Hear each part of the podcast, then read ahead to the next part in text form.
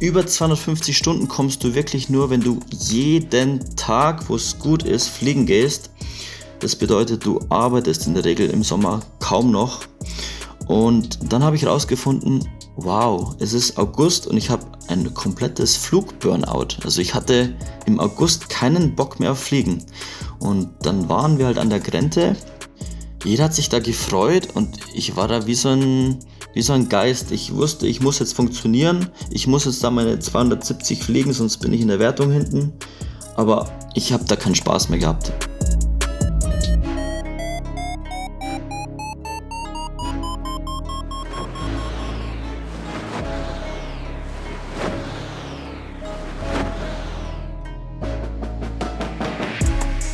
Potsglitz, der Lugleits Podcast. Geschichten aus dem Kosmos des Gleitschirmfliegens. Heute mit Maximilian Leutl und ich bin Lucian Haas. Wie lange sollte man eigentlich schon fliegen, um an dem extremen Abenteuerrennen Red Bull X-Alps kreuz und quer über die Alpen teilzunehmen? Reichen drei Jahre nach dem Erhalt des B-Scheins? Für den 29 Jahre jungen Maximilian Leudl aus dem Chiemgau schon. Mit einigen beeindruckenden Erfolgen im XC-Fliegen und bei Hike-and-Fly-Rennen wie dem Border Race im Gepäck hat er sich erfolgreich für die X-Alps 2023 beworben. Jetzt steckt Maximilian mitten im Training. Er sieht aber gar nicht alles durch die rosarote Brille, mit der solche Aktivitäten üblicherweise von den kommenden X-Alplern auf den sozialen Kanälen gefeiert werden. Max scheut sich nicht davor, auch von den Entbehrungen und Risiken zu sprechen, denen er sich damit aussetzt.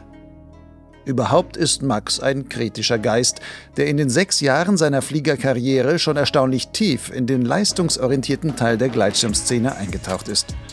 Welche Selbst- und Fremderkenntnisse er dabei gewonnen hat, darüber erzählt er in dieser Folge Nummer 104 von Potsglitz. Es ist ein so unterhaltsames wie hintergründiges Gespräch. Zuweilen provokant, aber auch entwaffnend ehrlich liefert Max einige Gedankenanstöße für die eigene Herangehensweise an die Gleitschirmpflegerei.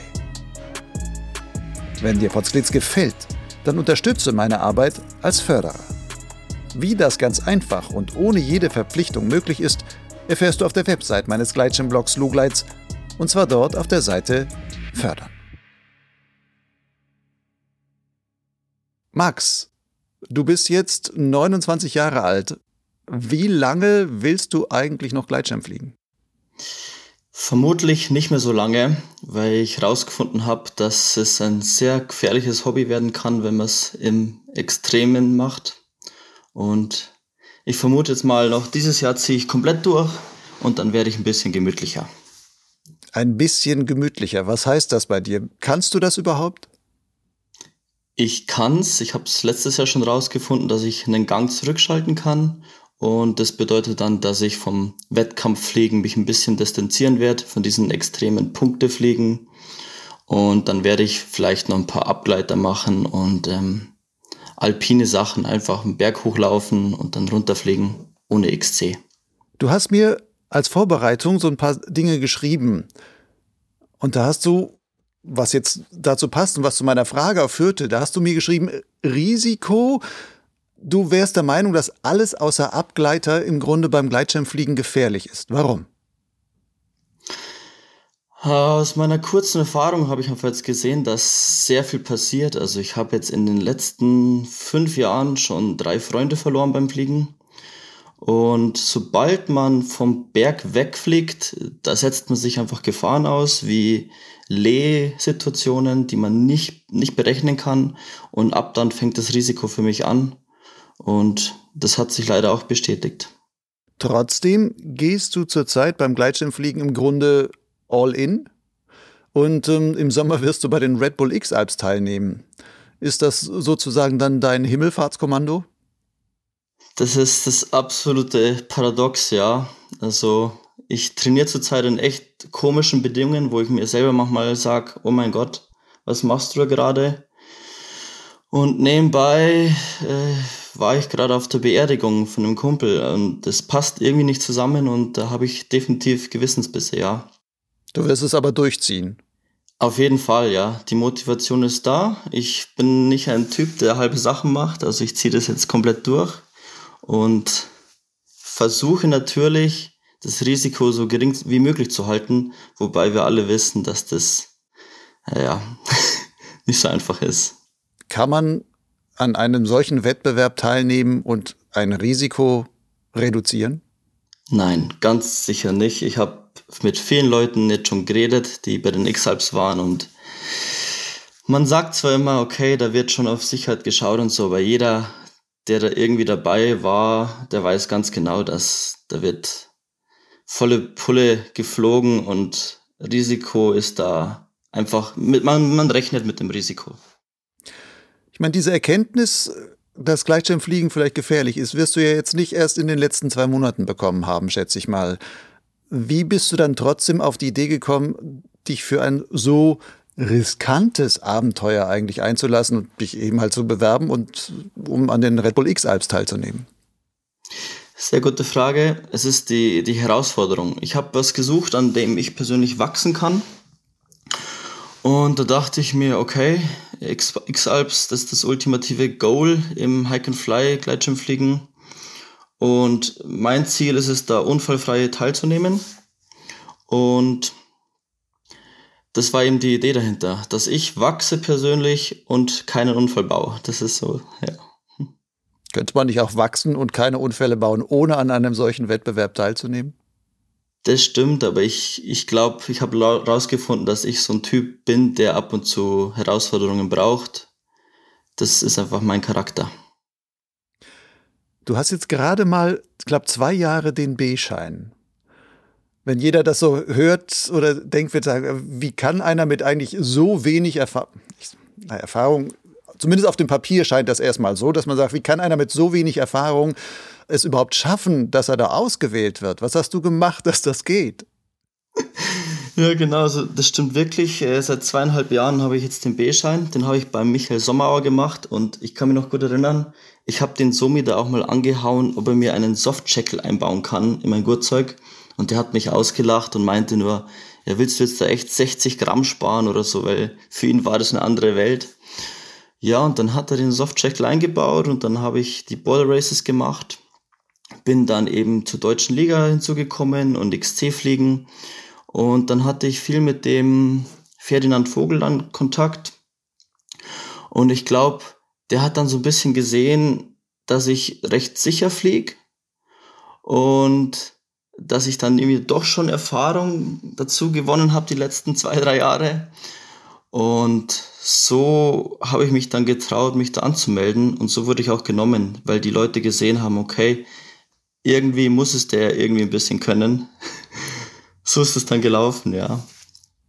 Hast du denn einen sportlichen Hintergrund? Also auch, dass du schon an den Border Races so teilgenommen hast und da auch ähm, gewonnen hast? Ja, ganz großes Thema. Und zwar bei mir ist so, ich bin mein ganzes Leben schon sportlich gewesen. Und was mir zugute gekommen ist, ich kitesurfe seit über zehn Jahren und da hat man schon immer diesen Schirm über, über einen selbst. Und du schaust nie hoch, weißt aber immer genau die Position, wo dieser Schirm ist. Und das ist beim Gleitschirmfliegen halt komplett das Gleiche. Und das heißt, ich habe einfach von diesen ganzen anderen Sportarten davor total viel mitgenommen. Und darum war auch mein, mein Werdegang relativ flott beim Gleitschirmfliegen. Was von den anderen Sportarten, ich meine, beim, Kite, beim Kiten kann man sich das vorstellen, um, wie stark da die, das ist, was man quasi übertragen kann an Wissen oder an Körpergefühl, beziehungsweise auch Schirmgefühl, wie du nennst. Man weiß sofort, wo ist der Schirm eigentlich, obwohl man ihn gar nicht im Auge hat. Welche anderen Sportarten hast du gemacht und was haben die dann auch noch zu deinem Gleitschirmfliegen quasi beigetragen? Ich segel ganz gerne und von dem her hatte ich dieses ganze Wetter, Meteowissen schon. Ich weiß immer, wie der Wind hier geht, im, wo ich wohne, im Chiemgau. Und das ist einfach, seit 15 Jahren schaue ich da immer, wie, wie geht der Wind, wo. Da habe ich sehr viel über das Wetter eben gelernt, ähm, von der Leichtathletik her weiß nicht, seit der, seit der Grundschule bin ich in der Leichtathletik gewesen, daher kommt dieser Laufpart bei mir, diese ganze Motorik, das habe ich praktisch vielleicht über Skifahren irgendwie gelernt. Ich habe immer alles so ein bisschen im Wettkampfmodus gemacht, die Sportarten und da daraus ergibt sich dann das komplette Bild und das hilft mir beim Fliegen viel weiter. Hm. Jetzt kommen die X-Alps. Wie stark beherrschen die aktuell dein Leben? Ja, komplett. Also seit 1. März habe ich mir jetzt freigenommen bis Juli. Ähm, davor war das Training schon recht intensiv, aber jetzt wird es noch intensiver. Und ich habe jetzt schon gemerkt, dass ich sozial so ein bisschen vereinsame gerade, weil ich gehe halt in die Arbeit ein bisschen, dann komme ich zurück, setze mich aufs Rad, auf die Rolle, gehe auf den Berg und Sozialleben ist bei mir recht wenig geworden. Ich bin eigentlich ein sozialer Typ. Es ist sehr ungewohnt jetzt für mich, dass ich kaum noch Leute sehe. Ich war jetzt gerade am Wochenende in Bassano, das war das erste Mal, dass ich wieder Leute sehe. Ich sag mal so, ich bin jetzt zu 95% bei den X-Alps und die restlichen 5% sind vielleicht noch die Momente, wo ich nicht, wo ich mir immer ein bisschen Auszeit nehme. Wie trainierst du dafür? Was machst du da? Ich habe jetzt schon recht viel probiert, dieses ganze Standardprogramm mit äh, Laufen, Radfahren und so weiter. Habe ich probiert, aber wir hatten jetzt mal neue Ansätze mit Hypoxietraining. Da ist jemand auf mich zugekommen, hat mich gefragt, so, Herr Max, du fliegst doch dann bestimmt auf 4000 Meter in Chamonix. Wie schaut es denn bei dir aus? Sollen wir da nicht mal dich in die Höhenkammer stellen? Hast du da keine Vorzüge dann beim Fliegen, wenn einfach dein Körper auf die Höhe eingestellt ist? Und das habe ich wirklich jetzt mal probiert und ein bisschen durchgezogen. Das heißt, du gehst in so eine Höhenkammer, da wird dann der Luftdruck gesenkt auf äh, circa 3000 Meter. Dann kriegst du so eine Kontrollnadel auf dem Finger, die das Sauerstoffgehalt ähm, im Blut misst. Und dann trainierst du da. Und du merkst schon, es ist viel anstrengender, als wenn du jetzt normal laufen gehst. Und der Körper sollte eben dann diese Hormone bilden, Erythropoietin, die dann dafür sorgen, dass das Gehirn, äh, dass der Sauerstoff äh, angereichert wird im Blut. Und das war jetzt mal mein Ansatz. Der kommt ja schon aus dem Leistungssport. Ich dachte, jetzt vielleicht lohnt sich das ja fürs Fliegen zu probieren. Es ist aber sehr umständlich mit der Höhenkammer, darum mache ich das jetzt nicht so oft. Ich gehe viel laufen jetzt wieder, einfach ohne Höhenkammer. Das ist mein Ansatz jetzt wieder. Höhenkammer ist ähm, in der Kammer kannst du aber auch Sport treiben? Bist du da mit dem Radl auf der Rolle auch in, in der Höhenkammer oder gibt es da ein Laufband, auf dem du da rumläufst oder sitzt man da rum und ich bin jetzt auf 3000 Meter? Ja, genau. Du hast praktisch entweder mit einer Atemgasmaske erzeugst du diesen Sauerstoffmangel oder eben eine riesen Höhenkammer und da sind die ganzen Ergometer drinnen, also Lauf, Laufband, alles, so Stairmaster. Da kannst du dich richtig vernichten. Musst du das denn finanzieren? Also musst du dann zahlen? Da, was kostet eine Stunde Höhenkammer? Äh, super interessante Frage. Ich wurde kontaktiert von diesem Unternehmen, hab's dann auch probiert, kostenlos, aber ich bin bei Sponsoren so ein bisschen ganz, war ich, ich bin sehr gern selbstständig und ich lasse mir nichts bezahlen und ähm, ich habe dann gesagt, ich will nichts gesponsert bekommen. Ist äh, übrigens auch bei den Schirmen so ein bisschen das Thema, ich will einfach komplett selbstständig sein und ich will auch niemals in meinem Schirm eine Marke kleben haben, hinter der ich nicht 100% stehe. Darum, ich finanziere mich selbst. Und baust doch deinen eigenen Schirm. Am liebsten. Würde ich gern machen, aber ich glaube, dafür ist die Zeit nicht. außer Höhenkammer, hast du denn so einen richtigen Trainingsplan? Also hast du einen vielleicht ausgebildeten Trainer, der dir sagt, ich stelle dir genau was zusammen, was du machen musst mit Intervalltraining und Kurz- und Langstrecke und ähm, was auch immer über die Woche? Da sind auch Leute auf mich zugekommen und haben mir das angeboten. Ich habe mir das auch mal alles angehört, aber im Endeffekt habe ich herausgefunden, ich bin so sehr mein eigener Mensch oder so sehr mein eigener Herr dass ich mir das selbst zusammengebaut habe. Ich habe sehr viel Literatur gelesen und ich habe einen Trainingsplan, der ist allerdings von mir selber. Ich hoffe, dass meine ganze Erfahrung der letzten 20 Jahre, sage ich jetzt mal, dass ich die ausbezahlt mache, dass äh, das auch ohne professionellen Trainer funktioniert. Und hast du auch noch irgendein spezielles Ernährungsprogramm? Ja, ich bin äh, Vegetarier und versuche so viel zu schaufeln wie nur geht, weil ich wiege äh, 62 Kilo gerade. Und ähm, ich muss unbedingt ein bisschen schwerer werden. Meine Ernährungsberaterin hat, hat gemeint, wenn man, jetzt, wenn man mich nicht so auf 67 kriegt, dann breche ich zusammen bei den X-Alps. Und ich glaube ihr das nicht ganz, aber es könnte schon passieren. Und ich, ich esse einfach so viel wie es geht, irgendwie vegetarisch mir alles zusammenzubasteln und ja.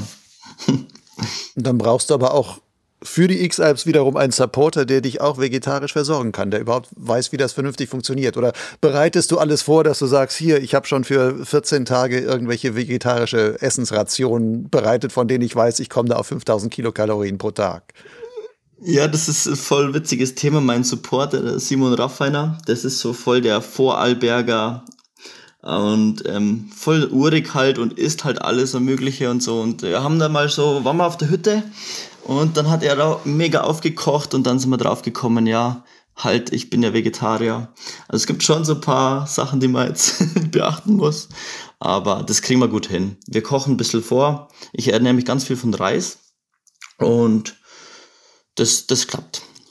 Was ist mit so speziellen Ernährungssachen wie ketogene Ernährung, also sehr fettreich oder sonst was? Ganz viele Nüsse futtern als Vegetarier? Habe ich schon gehört, habe ich noch nie probiert bei mir ist echt seit zehn Jahren das Thema, dass ich, mein Stoffwechsel ist so hoch, ich, ich muss einfach nur schauen, dass ich so viel wie möglich esse, weil wir wissen ja alle, dass umso größer der Schirm, umso besser fliegt man im Endeffekt auch. Und mit 62 Kilo, da fliegst du immer die S-Größe. Äh, am liebsten würde ich irgendwie 80 oder so wiegen. Dann könnte ich auch einen, einen guten Schirm fliegen von der Größe her. Das wirst du nicht schaffen. Was nimmst du für einen Schirm für die X-Alps? Und die Frage, die muss ich gestehen, habe ich so oft gehört, das ist krass. Ich war jetzt eben im Bassano und dann trifft man halt ein paar Leute und das ist so, bevor man ein Hallo hört, hört man so, was fliegst du? Und mir ist aufgefallen, die Leute konzentrieren sich extrem auf diese Frage, welchen Schirm man fliegt. Ähm, jeder, der ein bisschen sich besser auskennt, der weiß, dass eigentlich fast alle X-Alp-Schirme gleich gehen, von der Leistung her. Und dann geht es dann nur noch darum, welcher dir wirklich besser taugt. Und bei mir war es so, ich bin eben nicht gesponsert, das ist eine freiwillige Entscheidung. Und ich hatte das Glück, dass ich einfach mal jeden einzelnen Schirm im Leben, also von den X-Halb-Schirmen durchtesten durfte. Und die gehen alle voll gut. Mir taugt jeder Schirm, ich bin überhaupt nicht anspruchsvoll. Aber es ist wirklich mal so, dass der Schirm, den ich schon am längsten geflogen bin, das ist einfach die Marke Ozone. Und da weiß ich einfach vom Gehirn her, da brauche ich am wenigsten Gehirnbandbreite, den zu steuern. Der läuft einfach komplett im Hintergrund. Jetzt fliege ich seit fünf Jahren Ozone. Und so wie es ausschaut, werde ich den Zeolite fliegen. Und da weiß ich einfach, dass der mich auch nach fünf Tagen Nonstop fliegen nicht überfordert. Das ist mein Plan jetzt. X-Hals heißt ja, hatten wir schon gesagt, Fliegen auch unter sehr extremen Bedingungen. Trainierst du das auch im Vorfeld? Ja, leider. Leider. Also ich, ich wurde genommen zu den X-Alps im Oktober und dann sind irgendwie die Kontakte entstanden zu anderen X-Alps-Teilnehmern und dann hört man halt schon so, wie die trainieren und dann kommt halt von den Schweizer Kollegen dann irgendwie so Sachen, ja, sie gehen auf den Berg hoch und gehen halt genau auf die andere Seite, also ins Lee und dann wird dort trainiert. Und für mich ist es so eine komplett neue Welt gewesen, das habe ich noch nie gemacht. Ich weiß schon, dass ich im Lee fliegen kann, aber dass ich mich jetzt extra der Gefahr aussetzen muss, das, das war noch neu für mich. Und jetzt ist es einfach so gekommen, dass man, also ich schaue, Wetterbericht schaue ich jetzt gar nicht mehr an, und ich gehe einfach fliegen, wenn, wenn ich mich dafür entscheide. Und dann steht man einfach mal auf dem Berg bei 35 km/h bis 40 km/h und dann haut man sich da raus. Und es funktioniert.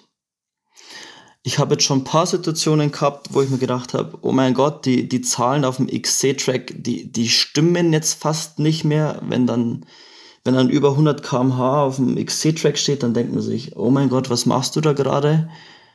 Sprich mit Rückenwind fliegen. Ähm, ich versuche jetzt so gut wie möglich zu trainieren, so gut wie möglich das sicher zu gestalten, aber viel, viel Sicherheit ist da nicht mehr dabei ab und zu. Nee. Eine der Schwierigkeiten ist ja auch heil wieder runterzukommen, also irgendwo in den kleinsten Flecken einen Platz noch zum Landen zu finden, wenn du da in irgendein Tal runtergespült wirst oder sonstiges. Trainierst du auch sowas?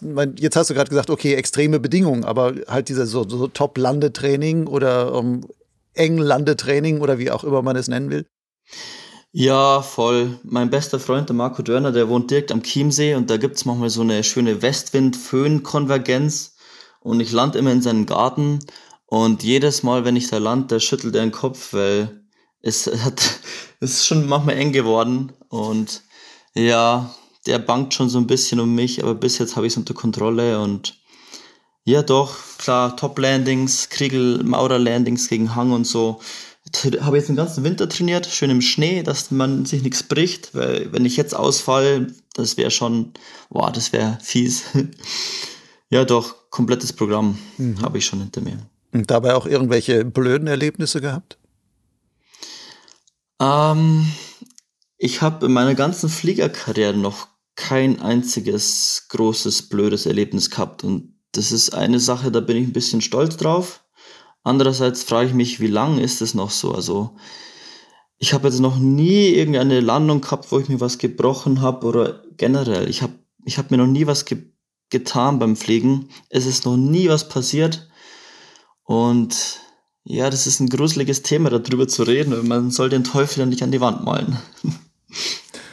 Okay, dann lassen wir den Teufel mal beiseite. X-Alps heißt auch, das kostet ja eine ganze Menge. Jetzt hast du vorhin gesagt, ich will keine Sponsoren haben. Wie finanzierst du das dann? Ah, ich arbeite volle Pulle. Ich bin immer so ein Typ, der im Oktober, November, wenn es dann so draußen so neblig wird, dann sitze ich mich auf den Arsch und arbeite einfach, was das Zeug hält. Und ich habe eben paar so kleinere Unternehmungen am Laufen und ich versuche mich da irgendwie durchzubeißen mit meinem eigenen Geld. Ich finde, das hat, das ist ein bisschen authentisch, wenn ich halt nicht irgendeine Marke vertritt, die mit mir jetzt gar nichts zu tun hat. Ähm, ich versuche auch so ein bisschen beim Team zu sparen. Also Markus Anders, mein Nachbar hier in Grassau, der hat mir von Kosten verzählt von über 10.000 Euro und da kommt man auch gut hin. Ähm, ich habe ein recht kleines Team mit zwei Leuten. Das heißt einfach nur mein Hauptsupporter, der Simon und eine Physio, die Franziska. Ich glaube, wir sind recht bodenständig alle und da kriegen wir das hin, dass wir jetzt nicht 10.000 Euro auszugeben, so versuche ich das, ja. Selbst arbeiten, gute Zeitanteilung, dass man auch wirklich effektiv ist mit dem Arbeiten. Das ist mein Plan. Aber wenn du jetzt sagst, okay, ich habe keine Sponsoren, ich bereite mich jetzt oder ich habe mir jetzt von März bis Juni, Juli auf jeden Fall komplett dafür quasi freigenommen, da wirst du ja wahrscheinlich vor lauter Training auch nicht mehr so viel zum Arbeiten kommen. Eigentlich muss man das ja auch quasi als das entgangene Einkommen dann quasi auch als Kosten mitrechnen. Dann wirst du doch schnell bei 10.000 Euro sein, schätze ich mal. Das stimmt. Es ist sogar so, dass ich überlege mir oft, die, ob, der, ob der Flugtag sich lohnt, weil jeder Flugtag kostet dann so und so viel Geld, wo man nicht arbeiten kann. Also bei mir ist so, ich, ich kann mir immer schon frei einteilen, wann ich arbeite. Und jeder sagt, ja, das ist ja voll der Luxus und so, du kannst bei jedem Tag, jedem Wetter fliegen, was du willst und suchst dir nur die Hammertage raus. Ja, schon, aber jeden einzelnen Tag, wo ich nicht in der, nicht für mich arbeite, verliere ich Geld. Und das kann in manchen Monaten, wie zum Beispiel Juni oder Mai, das ist ein teurer Monat für mich, weil das Hobby kostet mich dann mein komplettes Einkommen, ja. Gleitschirmfliegen ist ja eh nicht billig. Jetzt hast du im vergangenen Jahr auch mal ähm, die komplette deutsche Liga mitgeflogen. Also du warst bei allen Wettbewerben, die es gab. Ich glaube, vier oder fünf sind das dann, oder? Genau, richtig, ja. Was hat dich das gekostet? Hast du das mal überschlagen? Ja, ich habe es überschlagen. Ähm, wenn man wirklich von Anfang an bis Ende durchfliegt, das bedeutet, man, start, man zahlt die Startgelder, so circa 100 bis 300 Euro pro Comp. Dann zahlst du die Verpflegung dort, dann zahlst du die Unterkunft dort, die Anreise. Und in der German Open letztes Jahr in Alger, Spanien, zahlst du natürlich auch den Flug hin und so weiter. Und da kommst du definitiv... Äh, für eine ganze Saison nur für den Comps ja auch über 5000 Euro. Also ja, es ist kein billiges Hobby und wenn man sich dafür anschaut, was man dann gewinnt, und zwar irgendeinen Blumentopf am Schluss, dann lohnt sich das finanziell nicht, unser, unser Hobby, leider. Würdest du denn sagen, von der Erfahrung, die du da gewonnen hast, jetzt bei dieser Ligasaison, war das ein gutes Investment? Ja, voll. Ist zwar teuer bezahlte Erfahrung, aber guter Rat ist halt mal teuer. Ich habe so viel dazugelernt, dass sich die Strapazen, mit denen meine ich jetzt mal Parawaiting oben am Startplatz, weil man wird, man wartet ja relativ viel, ähm, haben sich bezahlt gemacht, ja, doch. Was hat ein Pilot wie du vom Kopf fliegen? Ja, also bei mir ist so, ich fliege immer alleine rum, äh, hier so in den Alpen. Und da lernt man zwar schon viel, aber man sieht nicht, wie man effektiv fliegt. Und wenn du jetzt mal auf eine Comp gehst, wo einfach 130 Teilnehmer sind, dann sind da auch noch 50 Freiflieger dabei, zum Beispiel in Kössen. Und dann hast du einfach 200 Leute, die den Himmel abfliegen. Und wenn man dann einfach mal nach rechts und links schaut, dann sieht man, okay, der steigt, da fliege ich jetzt auch hin. Und das würde man alleine nie sehen. Das heißt, Kompflegen ist essentiell wichtig für, fürs Vorankommen, wenn man dann einfach sieht, ähm, wo die steigenden Linien sind. Und alleine würdest du das in zehn Jahren nicht rausfinden. Kompfliegen heißt auch Pulkfliegen, eng miteinander. Wenn du so ein einsamer Wolf bist, normalerweise in der Luft, wie bist du damit zurechtgekommen? Voll gut. Ich glaube, äh, jeder, der seinen Schirm einigermaßen im Griff hat, braucht nicht mehr viel Kopf, Gehirn, Bein, Bandbreite für Steuern vom Fliegen. Darum schaut man dann eigentlich nur noch auf die anderen. Und äh, ich habe keine Kollision gehabt. Ich habe allerdings schon viele Kollisionen jetzt gesehen und ja, gar nicht so lustig. Mhm. Jetzt hast du ja vielleicht deinen Schirm im Griff, aber da fliegen ja vielleicht andere rum, die auch, du hast gesagt, da sind Freiflieger in Kössen oder sonst was, die sich da vielleicht mal mit reinmischen. Du kannst ja nicht von jedem ausgehen, dass der immer genau weiß, was er dort tut oder ähm, jeden anderen so im Blick hast, wie du sie vielleicht im Blick hast.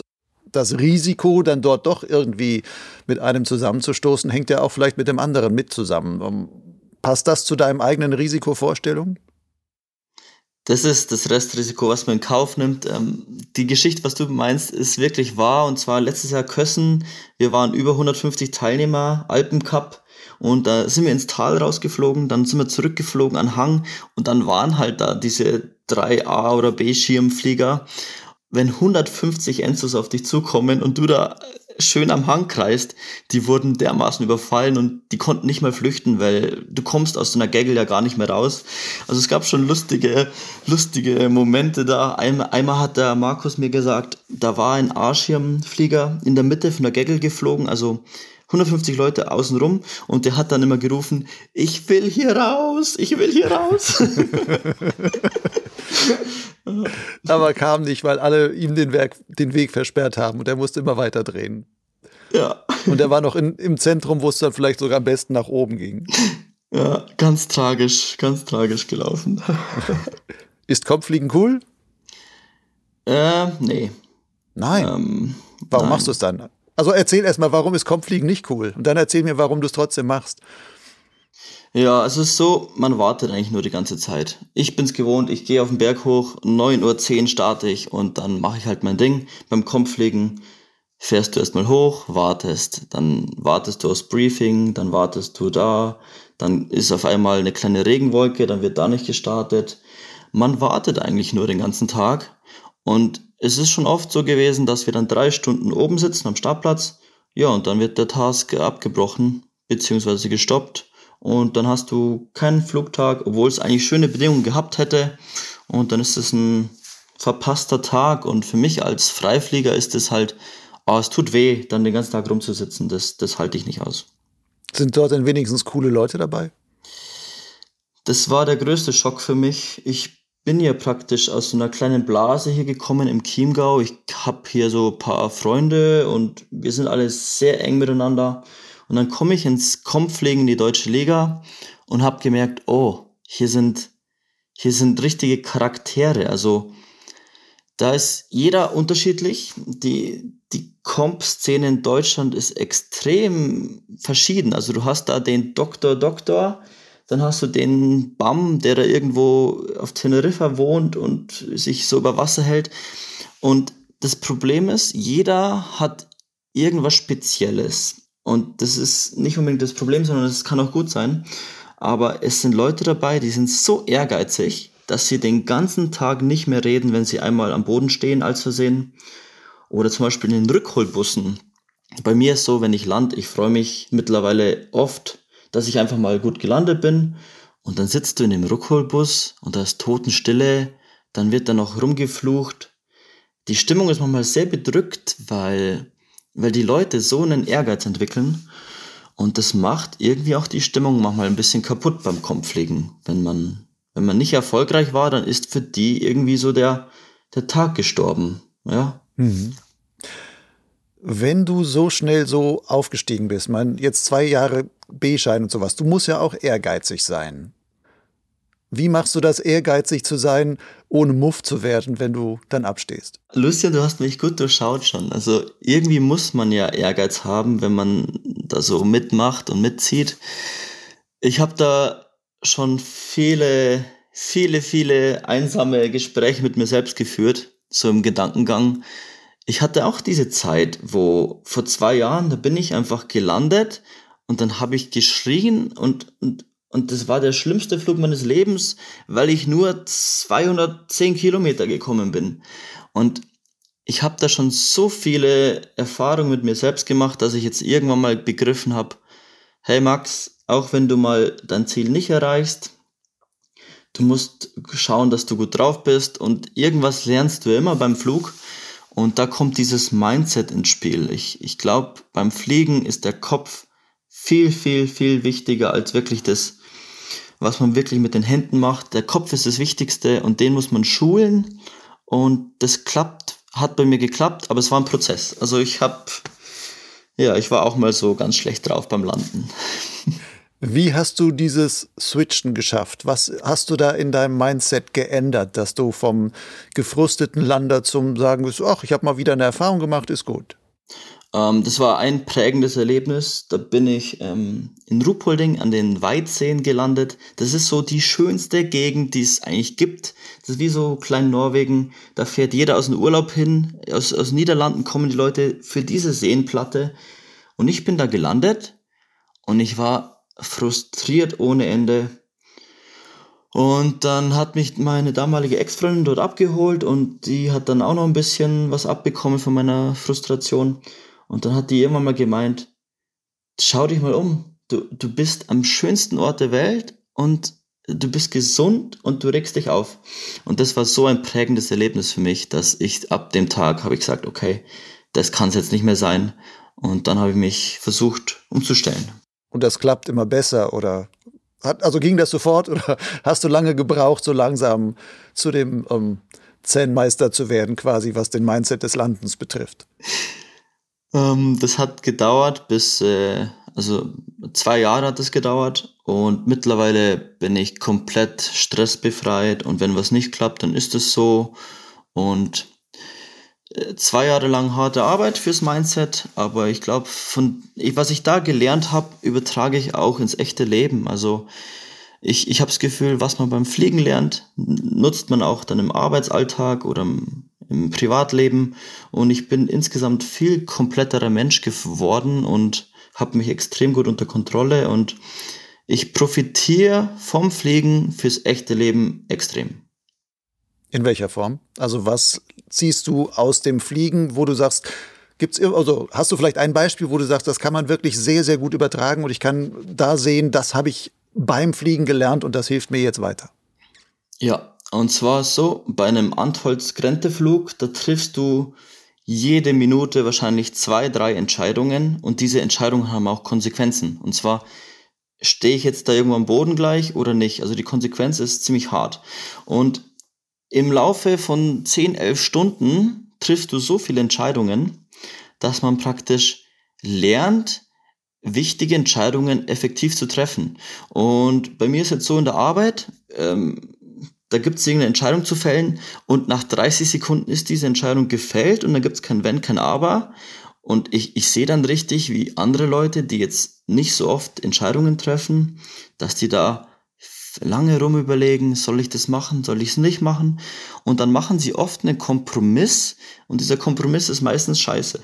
Weil beim Fliegen auch, wenn du einen Kompromiss machst, dann, dann fliegst du die mittlere Linie und dann stehst du am Boden, weil die einfach nicht trägt. Und Entscheidungsfindung habe ich durchs Fliegen gelernt und hilft mir jetzt im, im echten Leben extrem weiter. Das heißt, schnell entscheiden und die Linie, für die man sich dann entschieden hat, im Grunde dann auch durchzuziehen und zu sagen, okay, jetzt muss ich hier weiter, da kommen vielleicht noch ein paar Baustellen, aber die werde ich dann auch noch schaffen. Ja, ich bleibe bei meinen Entscheidungen. Es ist sehr selten, dass ich mich auf einmal umentscheide, weil meistens, äh, meistens geht mir dann landen, unfreiwillig. Auf deinem Weg zu dem Piloten, der du jetzt bist, hast du auch relativ schnell immer anspruchsvollere Schirme geflogen. Du hast mir geschrieben, du bist quasi vom Mescal 4, also einem A-Schirm, direkt auf einen Alpina umgestiegen, einen C-Schirm. Und danach kam schon der Zeno und dann der Enzo 3 in relativ kurzer Folge. Ist das ein Weg, wie du ihn im Rückblick nochmal gehen würdest? Ich habe definitiv einen schnellen Weg gewählt. Ich habe den B-Schirm übersprungen und ich würde es nicht jedem empfehlen. Also ich hatte Situationen in der Luft, die waren jetzt nicht so cool und für manche Leute sind das auch prägende Situationen, die dann sagen, okay, ich höre jetzt auf zum Fliegen, weil das war einfach zu krass. Ähm, ich würde den gleichen Weg wählen, aber ich habe eine neue, also mit der Erfahrung habe ich was dazugelernt und zwar ist es so, ich bin für den nächsten Schirm bereit, wenn ich den stallen kann. Also Full Stall, am besten Dynamic Stall, dreimal hintereinander in der gleichen Achse. Das hat mir der Daniel Türkers beigebracht. Und wenn ich das mit meinem Schirm machen kann, dann kann ich auf die nächste Kategorie aussteigen. Und ich muss ganz ehrlich gestehen, ich habe Full Stall erst dann mit Zeno angefangen. Also ich habe davor noch nie einen Stall gemacht. Das heißt, da war ich ein bisschen zu wagemutig hab's überlebt, aber es waren wirklich Bedingungen dabei, also Situationen dabei, die ich mir sparen hätte können, so, ja, vom A-Schirm auf den C-Schirm, war, also, als ich den am Spikeboden dann das erste Mal geflogen bin, da, naja, da hatte ich schon Angst, ja.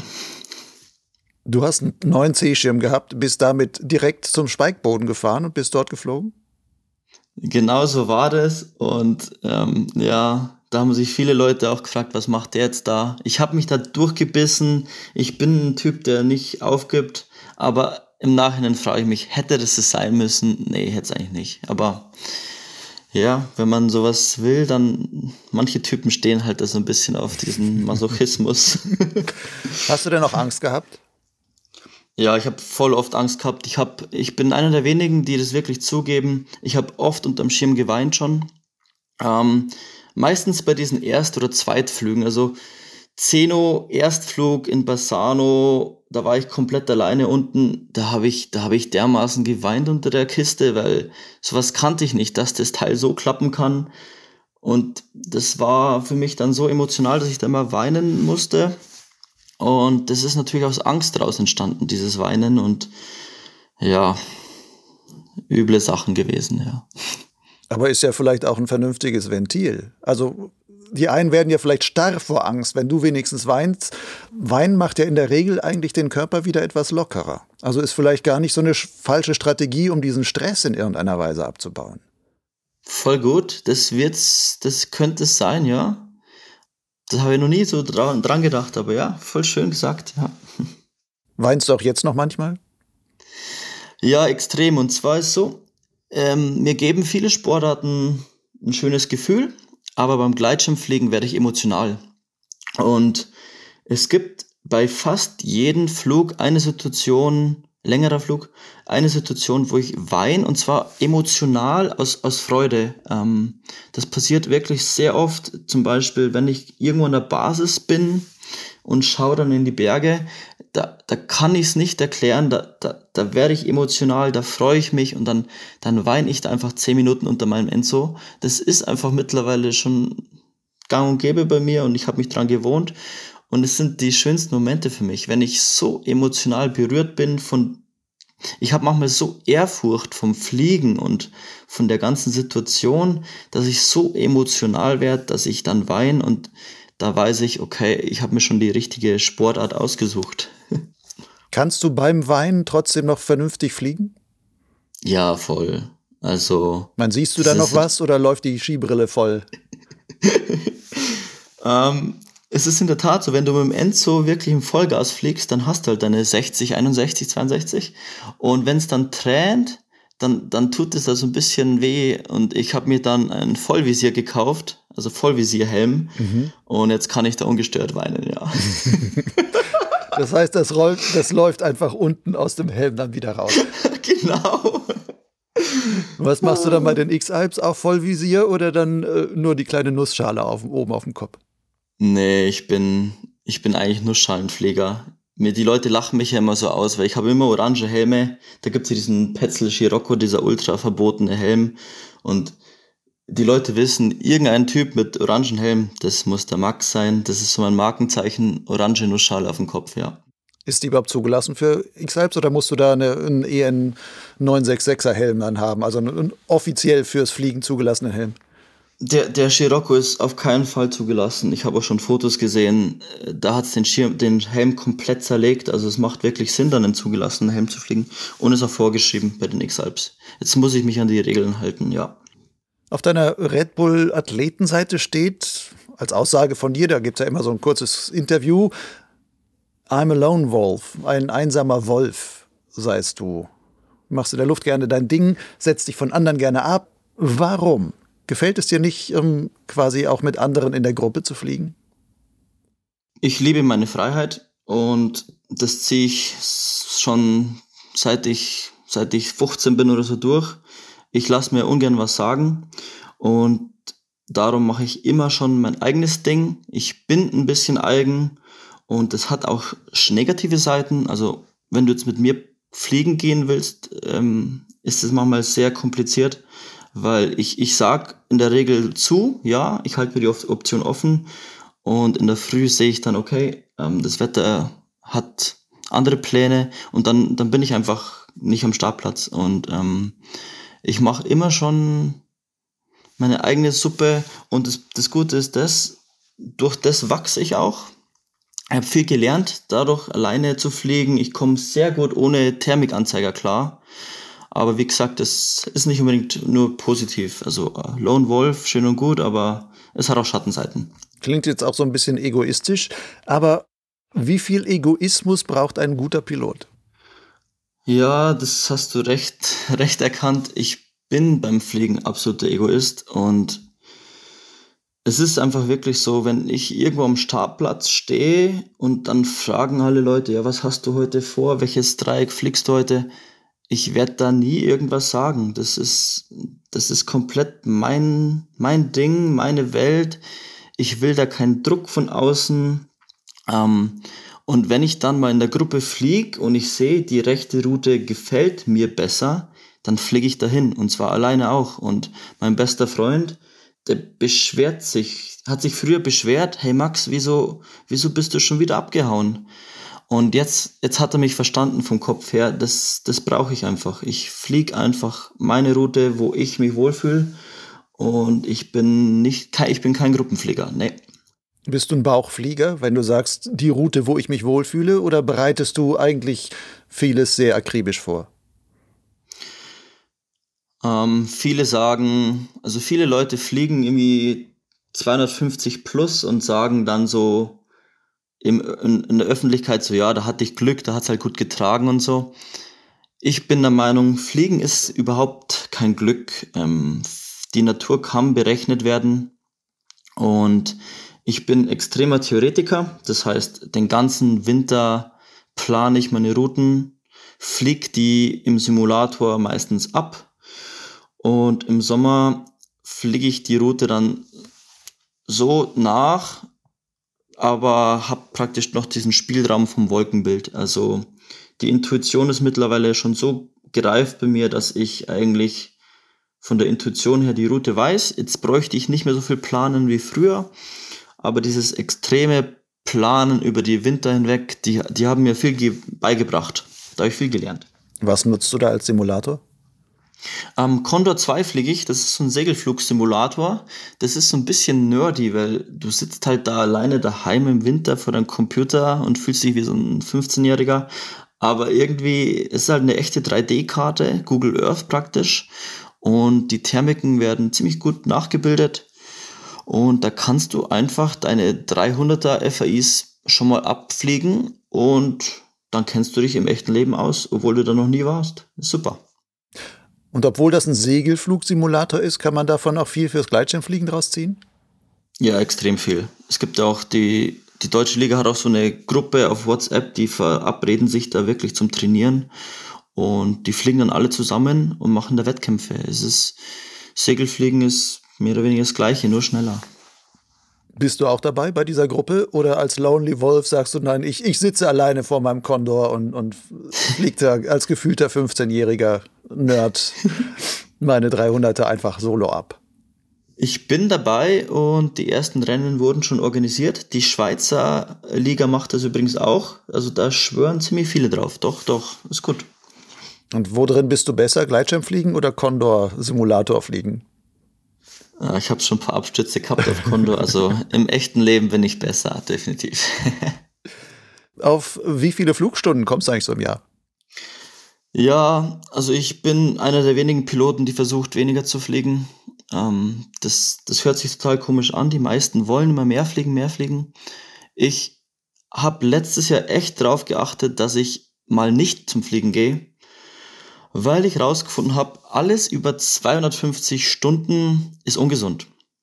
Also es war einfach so, dass ich 2021, da hatte ich irgendwie 250, 270 Stunden und da habe ich gemerkt, da hast du keine Zeit mehr für die Familie, da hast du keine Zeit mehr für die Arbeit und über 250 Stunden kommst du wirklich nur, wenn du jeden Tag, wo es gut ist, fliegen gehst und das wirklich lange.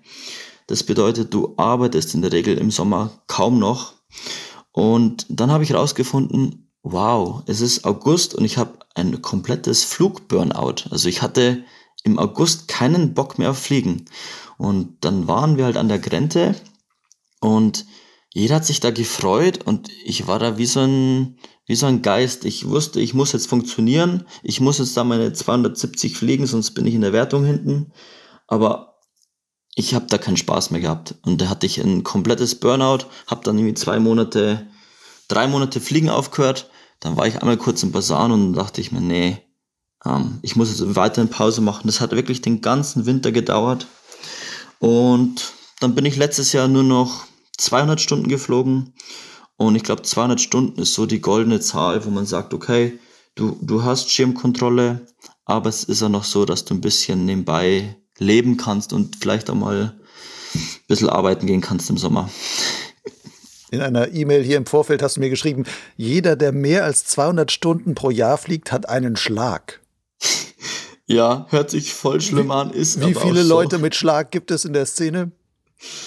Also über 250 Stunden kommen schon, schon viele, die da im XC vorne mitfliegen. Also ich kenne langsam alle und über 250 Stunden, das sind sehr spezielle Leute, die wirklich für den Sport leben. Und da ist das Problem dann so, die machen ihr Leben vom Fliegen aus. Also Fliegen ist das Wichtigste, das ist der Lebensmittelpunkt. Und wenn die nicht fliegen, dann sind die unglücklich. Und ich habe das auch total also ich habe das wirklich rausgefunden, dass alle Leute, die über, über 250 Stunden fliegen, die, die haben irgendein Problem, wage ich jetzt mal zu behaupten. Die, die flüchten sich vor irgendwas, weil ich glaube nicht, dass die Leidenschaft wird nicht besser, umso mehr du fliegst. Also über 250 Stunden, das ist, das ist irgendwie ungesund. Nee. Das ist wie, wie ein Junkie, der dann einfach noch mehr braucht, aber vom nächsten Schuss nicht mehr bekommt, so ungefähr. Komplett so, ist so. Du hast auch geschrieben, ich kenne keine Sport-Community, die so komisch ist wie die Flieger. Und ich mache fast jeden Sport, den es gibt, hast du mir geschrieben. Ist ja interessante Sichtweise auf die Fliegerei. Ich meine, du bist auch einer, der sehr, sehr viel da fliegt und so weiter. Was ist so komisch an den Fliegern? Also, unter Fliegern, da findest du nur, also nur komische Leute. Zwar positive auch gesagt. Ich meine, komisch heißt ja nicht unbedingt negativ. Jeder Flieger ist ein absoluter Individualist. Das ist kein Sport, den du jetzt einfach mal so 0815 machst. Das heißt, allein wenn du schon überlegst, fliegen zu gehen, dann bist du irgendwie so freiheitsliebend, individuell, auch oft Egoisten, weil es ist kein Mannschaftssport. Und ich habe herausgefunden, dass zum Beispiel eine, eine Surf-Community oder eine, eine Segel-Community, das sind viel gechilltere Leute, und ich würde sagen, die Akroflieger haben so ein bisschen eine gute Stellung, die sind normale Leute, aber sobald du in die XC-Richtung gehst, da, da fällt dir auf, dass jeder Mensch ein absolutes Unikat ist. Das macht das Ganze auch wieder interessant, aber es ist manchmal nicht so einfach, mit dieser Community da klarzukommen. Jeder hat so eine krass eigene Meinung. Ich meine, schau dir mal auf Facebook so die Kommentare an über so Gleitschirmthemen. Da wird, da sind solche wilden Leute dabei. Also manchmal, manchmal wundert's mich, ja. Und das ist bei anderen Sportarten nicht so. Ich meine, in sozialen Medien kriegt man alles Mögliche um die Ohren gehauen. Und jeder traut sich da Sachen reinzuschreiben, die er im normalen Gespräch wahrscheinlich nicht so sagen würde. Also nicht jeder, aber sehr, es gibt leider ziemlich viele Charaktere, die dann in diese Richtung manchmal tendieren, wenn sie einfach nur in so ein, äh, eine soziale Blase da hineinschreiben dürfen. Würdest du sagen, aber trotzdem beispielsweise Surfer? Ich nehme jetzt mal als Surfer, ich nehme an, du meinst die Wellenreiter, die das machen. Ja. Ähm, die sind ja im Grunde auch Individualisten, weil jeder reitet seine Welle, ja, und man reitet jetzt auch nicht zu dritt nebeneinander auf einer Welle, sondern es ist immer klar, okay, man wartet die Wellen ab und einer schafft es am besten aufs Brett und die anderen drehen dann ab, weil sie sagen, okay, das ist jetzt die Welle von dem, man will sich halt auch nicht in die Quere kommen oder sowas. Aber trotzdem ist da jeder schon ähm, surf verrückt irgendwie und ähm, auch in so seinem ganz eigenen Space. Da würdest du trotzdem sagen, die Flieger sind noch mal was anderes. Ja, weil beim Surfen ist so, nach deiner Session sitzt du dich an den Strand hin und dann machst du dir dein Bier auf und redest zusammen. Wir Flieger, wir landen Viertel nach acht, nach 20 Uhr irgendwo in irgendeinem dünn, dusteren Tal und müssen dann drei Stunden noch zurück ähm, trampen. Und diese Leute, die, die müssen irgendwie speziell sein, dass denen das gefällt. Und darum, die Flieger-Community ist definitiv speziell und das hat schon auch seinen Reiz, ja. Auf dieser, also wenn man so sagen würde, nach oben offene Richterskala der, äh, des Schlaghabens des, der, der Flieger, wo würdest du dich da einordnen? Auf 50 Prozent, auf 90 Prozent? Also ich habe definitiv selber auch einen Schlag, das habe ich ja schon zugegeben, dass ich so ein bisschen mein eigenes Ding immer gern mache und so. Ich habe das Gefühl, ich bin aber noch relativ normal. Also ich bin genau bei 50 Prozent. Das ist die goldene Mitte, das ist so mein Lebensmotto. Nichts zu extrem, nicht zu wenig. Ähm, genau bei 50 Prozent bin ich und ähm, so lebe ich ganz gut und so komme ich auch mit anderen Leuten ganz gut klar. Kann man intensives Gleitschirmfliegen aus deiner Sicht überhaupt in irgendeiner Weise sozial kompatibel betreiben? Nee, geht nicht. Das, da musst du da musst du, wenn du all in gehen willst und da vorne mitspielen willst in der XC-Wertung, dann musst du dein Ding da durchziehen und da, da ist einfach nicht viel mit Leuten mit, mitreden. Vielleicht diese fünf Minuten am Startplatz, aber jeder, der da irgendwie ein bisschen ernster dabei ist, der schaut da vorher lieber noch Wetter an, anstatt da mit anderen Leuten redet. Also man muss all in gehen, wenn man da dabei sein will, ja. Und wenn man als dann Leute noch als Freunde hat, sind das Leute, die auch noch fliegen, mit denen man dann also weiß, die sind in demselben Mindset wie ich. Die Fährten verstehen, dass ich jetzt nichts zu sagen habe. Man fährt vielleicht gemeinsam noch zum Startplatz hin oder von München nach Bassano oder was auch immer, sagt, da hat man ein paar Stunden, wo man ein bisschen quatschen kann. Aber das war es dann auch. Dann in der Luft trennen sich die Wege und ähm, vielleicht trifft man sich am Ende wieder, um zurückzufahren. Genau so ist es. Ich habe äh, nicht viele Leute, mit denen ich fliegen gehe. Aber zum Beispiel Markus Anders, der Team Germany 1 von den X-Alps, der ist, der ist mir sehr ähnlich, so von der Einstellung her. Der, der geht halt einfach fliegen, redet dann nicht viel rum, macht sein Ding, fliegt seine eigenen Routen. Ja, also man, man, das ist schon so ein roter Faden bei den Leuten, die sich da, mit denen ich fliegen gehe. Das ist einfach so, ja. Siehst du da auch noch einen Unterschied zwischen Männern und Frauen? Also sind Piloten, haben die einen größeren Schlag als fliegende Pilotinnen? Ähm, Frauen sind im Gleitschirmsport, glaube ich, so nochmal ein bisschen spezieller, weil ich meine, ein Mann, der sich das antut, so XC-Fliegen macht ja nicht immer Spaß. Und da sind ja auch Sachen dabei, die, wo man sich durchquälen muss. Und wenn du eine Frau findest, die, die so fliegt, dann, dann muss die schon sehr speziell sein. Und ähm, ja, doch, das sind ganz spezielle dabei, ja. Hast du Freundinnen, die fliegen?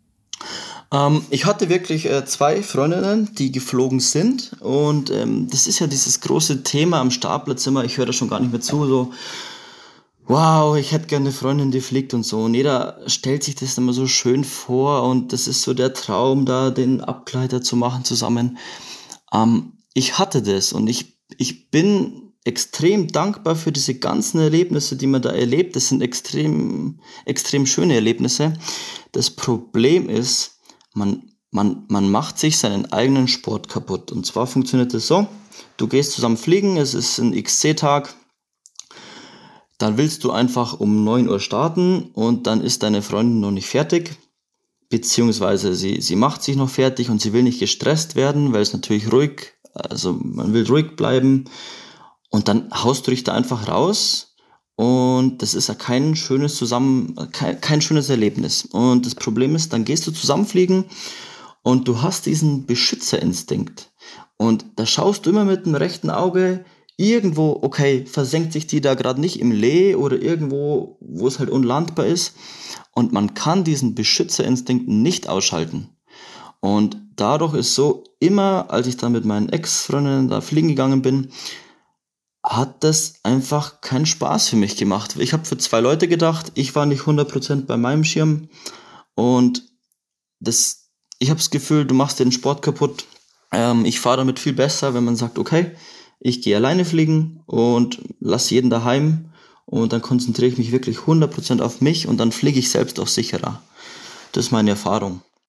Wir haben vorhin über Mindset gesprochen. Du könntest ja auch den Mindset ändern und sagen, okay, wenn ich, zumindest an den Tagen, an denen ich mit meinen Freundinnen, wenn du eine hättest, die jetzt auch noch fliegt, ich gehe mit der fliegen, ähm, dann mache ich es halt wirklich als, sehe es als gemeinsames Erlebnis. Und dann stelle ich quasi meinen sportlichen Anspruch zurück und sage, das Schöne ist ja dann, ihr vielleicht zu helfen, in der Thermik da hochzukommen oder sonstiges. Und ähm, da quasi ein bisschen nicht den Lonely Wolf zu spielen, sondern den, den Leitwolf, der da den anderen irgendwo hinführen kann. Hört sich voll romantisch an, aber dann, dann, dann bist du kein Typ, der bei den X-Helps mitmacht. Ganz einfach. Also ich glaube, man muss, man muss auf sich selbst schauen und sich vorwärts bringen. Und da, da, da glaube ich, ist dieser Egoismus äh, zu stark, dass man sich da so. Also ich, ich, ich wirke jetzt wahrscheinlich super unsympathisch, aber wenn du an die Spitze kommen willst, dann musst du dich um sich selbst kümmern und ähm, ja, so ist es dann. Wie viel Selbstkasteiung gehört dann auch dazu? Ähm, was bedeutet das?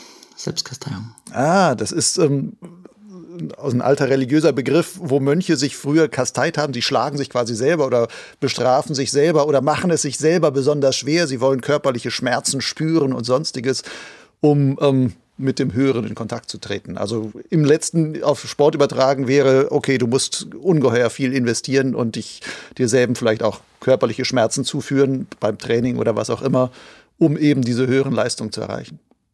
Voll schöner Begriff, Lucian, cool. Ähm, da gehört sehr viel dabei dazu. Und zwar, ich merke es jetzt bei mir selber, so die Leute fragen mich, hey Max, du, morgen habe ich Geburtstag, geh mal, geh mal feiern und so. Und ich, ich würde da super gerne mitgehen auf die Feier, aber so, so bist, so gibst du nicht 100 Prozent. Und ich habe mich jetzt schon oft dabei erwischt, ich sag die schönsten Events jetzt ab, weil ich daheim auf der Rolle sitze. Ich, ich muss gestehen, Weihnachten habe ich irgendwie Mittag mit der Familie verbracht und auf Nacht drei Stunden auf der Rolle, Indoor-Training. Und das ist, glaube ich, dieses Selbstbestrafen, was man machen muss, damit du wirklich nach oben kommst. Was denkst du, wenn du dann so drei Stunden auf der Rolle sitzt und eigentlich weißt, ich könnte jetzt auch auf einer Party sein? Ich habe das Ziel vor Augen. Ähm, ganz klipp und klar das Ziel treibt einen an. Und wenn du denkst, äh, nee, da verpasse ich gerade was, dann bist du einfach nicht diszipliniert genug. Nee, also diese Selbstdisziplin habe ich gelernt und ich frage mich, also als ich mich bei X-Hubs angemeldet habe, da war das entschieden und seitdem gibt es kein Zurück mehr und das ziehe ich durch. Das, da muss man diszipliniert sein.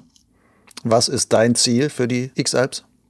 Voll interessant, mein Supporter meinte, ich, ich würde so gern auf dem Floß landen das war aber im Endeffekt sein Ziel, das ist gar nicht mein Ziel. Bei mir ist so, ich habe schon schlechte Erfahrungen gemacht bei Rennen. Ähm, ich ich mache mein ganzes Leben schon Wettkämpfe und ich hatte einfach ganz üble Wettkämpfe, wo, wo ich nichts draus gezogen habe, wo ich einfach nur eine schlechte Zeit gehabt habe. Das bedeutet, mein, mein absolutes Ziel für die X-Hypes ist eine schöne Zeit zu haben, wo ich in, in drei, vier Jahren sage, okay, damals, das war cool das will ich, äh, also ich will ein schönes Rennen haben und ein, zu einem schönen Rennen gehört bei mir auch, dass ich so ein bisschen so einen Magic Move oder sowas mache. Also sowas darf man eigentlich nicht ankündigen und so, aber ich würde gerne irgendwas ein bisschen Spezielles machen, wo so mein Charakter unterstreicht. Okay, da hat er, da hat er jetzt halt irgendeine andere Route gemacht, die jetzt eigentlich die anderen nicht fliegen würden. Das sind so die, die schönsten Rennen für mich, die Wettkämpfe, die, wo so der Charakter durchkommt von jemandem. Von deiner bisherigen Gleitschirmkarriere, gibt es da Momente, wo du gesagt hast, oh, das war ein Magic Move, den du quasi da schon mal gemacht hast? Ja, voll witzig. Also genau letztes Jahr erst so im Mai, da, da war die erste Ausgabe von einem Hike and Fly Rennen, das heißt X-Race Salzkammergut. Und da waren halt die ganzen Locals dabei, die da halt seit 30 Jahren wohnen und der Veranstalter ist auch direkt vor Ort und fliegt super gut. Und ja, ich bin halt auf den Berg hochgegangen und die Leute haben schnell, schnell gemacht und haben die Flugroute an die, an die, an die Straße angepasst. Also die Leute sind so geflogen, dass sie immer diese Straße zum Landen im, im Kopf hatten. Naja, und ich bin halt da das erste Mal geflogen und wie gesagt, Intuition und ich habe mir das Wolkenbild angeschaut.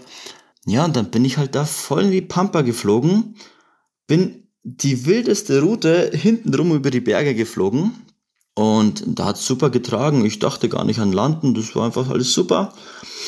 Und dann bin ich am ersten Turnpoint gelandet und dann habe ich diese Tafel nicht gefunden zum Unterschreiben. Und dann dachte ich mir, oh mein Gott, jetzt habe ich mir den falschen Turnpunkt eingespeichert. und das war der Loser, glaube ich, ne? Der erste genau, Turnpoint. Genau, der, der Turnpoint Loser. Dann dachte ich mir, scheiße, jetzt bin ich echt falsch. Naja, und dann habe ich halt so, bin ich da rumgewandert und auf einmal ist da so ein Auto angerast gekommen und dann steigen da zwei Leute aus. Hey, du bist ja viel zu schnell. Wir haben die Tafel noch nicht mal aufgebaut. und es, es gab praktisch noch keine Verpflegungsstation, kein gar nichts, weil, weil die Leute haben niemals gedacht, dass man da so schnell hinkommen kann. Und der komplette restliche Wettkampf, also ungelogen, jeder einzelne andere ist diese Straße, an der Straße notgelandet. Und die Locals haben dann zu mir auch gesagt, so, wo, wo du geflogen bist, da, da würde ich niemals reinfliegen, weil du da halt irgendwie drei Tage rausgehst zu Fuß. Und das ist dieser Vorteil, wenn man, wenn man erstens nicht local ist und zweitens, wenn man einfach so ein bisschen so seinen eigenen Kopf hat und sich nicht an andere Leute hält. Wie machst du es dann bei den X-Alps? Bereitest du dich intensiv vor, auch jetzt in dem nächsten Monaten, dass du sagst, ähm, wenn die Route dann bekannt ist, die fliege ich schon mal alles ab? Oder bist du eher einer, der auch sagt, nee, ich will sie, also ähnlich wie Kriegel vielleicht, der dann sagt, ich will es gar nicht so genau vorher wissen, damit ich nicht schon irgendwelche vorgefassten Meinungen habe, damit ich dann wirklich im, in der im eigentlichen Rennsituation dann entsprechend frei entscheiden kann. Ja, ist wirklich ein Nachteil, wenn man local ist. Zum Beispiel Kössen, da kenne ich jede Ecke. Und im Comp da, da haben mich alle Leute gefragt, hey Max, wo würdest jetzt du dahin fliegen? Dann sage ich, da die Nordseite, die, die, die, die fliegt man nicht an, wenn man hier wohnt, die geht nie. Und dann bin ich süd, südlich geflogen. Naja, und dann haben mich irgendwie 80 Leute überrollt, weil alle nördlich geflogen sind. Und ja, es ist ein absoluter Nachteil. Ich, ich werde da nicht viel rumfliegen, nee. Okay.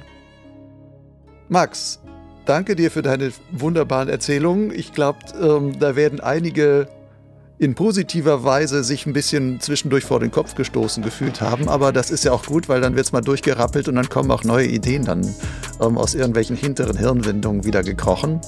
Erfrischende Sichtweise auf, auf unsere Gleitschirmszene und ähm, wie wir so ticken, auch was Leistung betrifft, was Egoismus betrifft und sowas. Ich wünsche dir auf jeden Fall viel Erfolg bei den X-Alps Erfolg für deinen Stil, dass du sagen kannst, ich ziehe das raus, was ich für mich dort rausziehen will. Und wenn es am Ende sogar zu einer Landung auf dem Floß gereicht, dann wird ja dein Supporter auch noch glücklich damit. Dann wäre das auch klasse. Ich werde es auf jeden Fall mal ganz begeistert verfolgen, welche speziellen Routen du dann vielleicht wählst und welchen Magic Move du dann vielleicht wirklich aus dem Hut zauberst. Mega cool, hey. Danke, dass ich da sprechen durfte bei dir, Lucian. Ja, super gerne. Das war die Potsglitz Folge 104 mit Maximilian Leudel. Wie immer gibt es in den Show Notes im Gleitschirmblog Lugleitz einige weiterführende Links. Mein Name ist Lucian Haas, ich bin der Produzent von Potsglitz und Herausgeber von Lugleitz. Gehörst du zu denen, die meine Arbeit an Podcast und Blog schon unterstützen? Danke. Ansonsten kann ich dir nochmals ans Herz legen, so ein Angebot wie Lugleitz und Potsglitz gibt es kein zweites Mal in der Gleitschirmszene. Trage mit dazu bei, dass ich beide Projekte auch zu deinem Vergnügen weiter betreiben und entwickeln kann.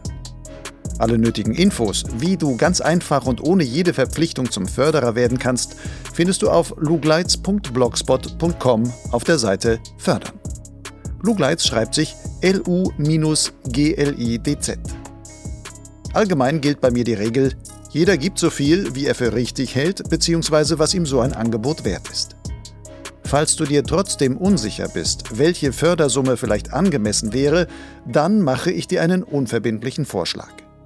Wie wäre es mit einem Euro pro Podcast-Folge und zwei Euro pro Lesemonat auf Lugleitz? Selbst übers Jahr zusammengerechnet ist das für dich immer noch günstiger als die Abogebühren eines klassischen Magazins. Übrigens, ich bin stets auf der Suche nach weiteren interessanten Gesprächspartnern mit hörenswerten Geschichten aus dem Kosmos des Gleitschirmfliegens. Hast du einen Vorschlag? Dann erzähle mir davon und schicke, wenn möglich, gleich auch die Kontaktdaten. Am besten per E-Mail an lugleitskontakt@gmail.com. Bis zum nächsten Mal.